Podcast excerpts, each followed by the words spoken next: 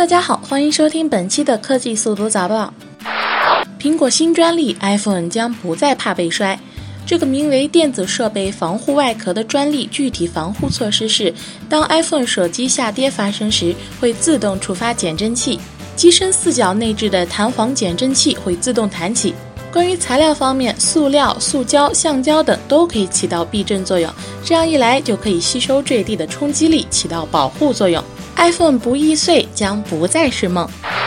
可以用手机遥控的纸质无人机，售价一百五十九美元。该产品本身并非纸质，但需要安装在纸飞机上才可以使用。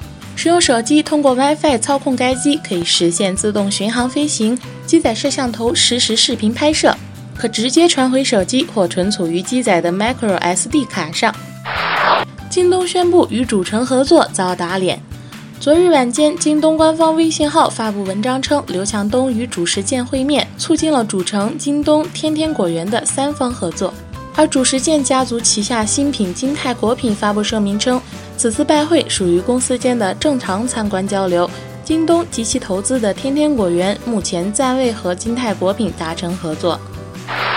美团回应砸支付宝广告牌是个人行为。昨天有媒体报道称，美团广州地推团队在商户打砸与支付宝有关的广告牌，并称此为美团的内部政策，要求商户全面停用支付宝，否则将提高对商户的提成比例。对此，美团方面回应称，这只是属于个别地推员工的行为，内部已经对相关员工进行了批评教育。今天的科技速度早报到这里就结束了，让我们明天再见吧。